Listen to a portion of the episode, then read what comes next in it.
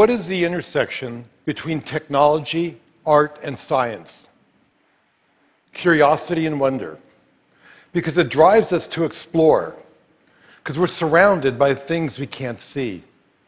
And I love to use film to take us on a journey through portals of time and space, to make the invisible visible. Because what that does, it expands our horizons, it transforms our perception, it opens our minds, and it touches our heart.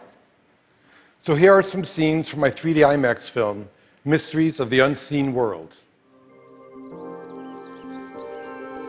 There is movement which is too slow for our eyes to detect. And time lapse makes us discover and broaden our perspective of life. We can see how organisms emerge and grow, how a vine survives by creeping from the forest floor to look at the sunlight. And on the grand scale, time lapse allows us to see our planet in motion we can view not only the vast sweep of nature, but the restless movement of humanity. Each streaking dot represents a passenger plane, and by turning air traffic data into time lapse imagery, we can see something that's above us constantly but invisible the vast network of air travel over the United States. We can do the same thing with ships at sea. We can turn data into a time lapse view of a global economy in motion.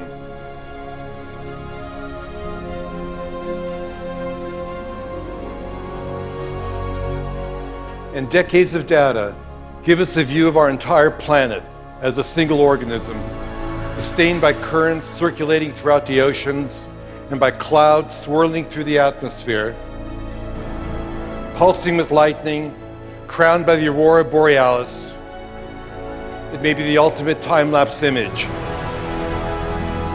the anatomy of Earth brought to life.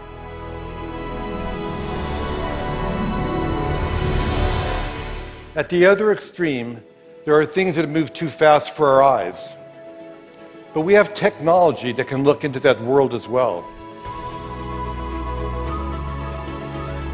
High speed cameras, we can do the opposite of time lapse. We can shoot images that are thousands of times faster than our vision. And we can see how nature's ingenious devices work, and perhaps we can even imitate them. When a dragonfly flutters by, you may not realize, but it's the greatest flyer in nature. It can hover, fly backwards, even upside down. And by tracking markers on an insect's wings, we can visualize the airflow that they produce. Nobody knew the secret, but high speed shows that a dragonfly can move all four wings in different directions at the same time. And what we learn can lead us to new kinds of robotic flyers that can expand our vision of important and remote places.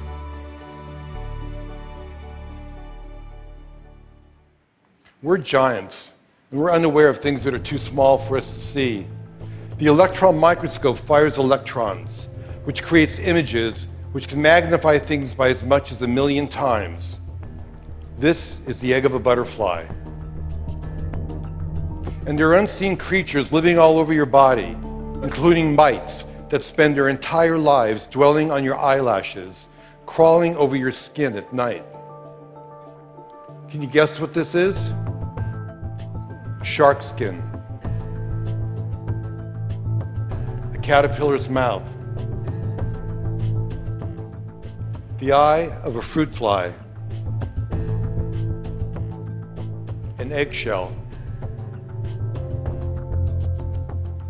a flea, a snail's tongue.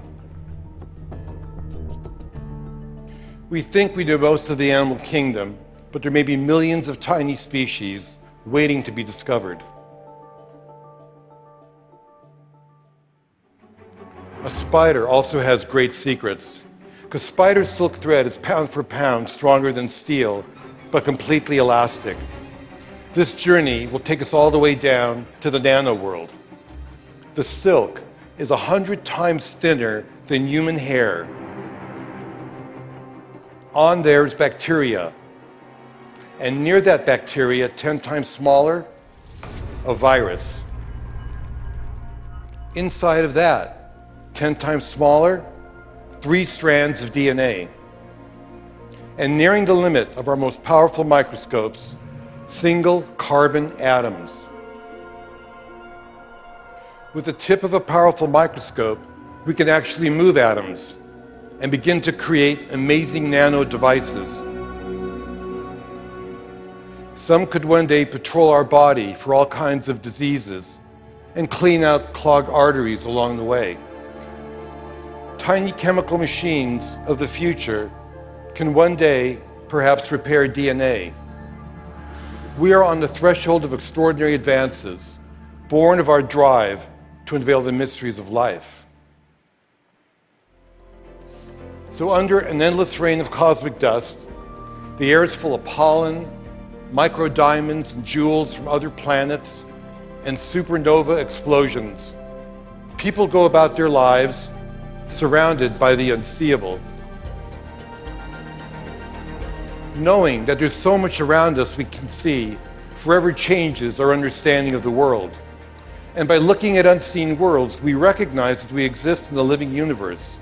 And this new perspective creates wonder and inspires us to become explorers in our own backyards.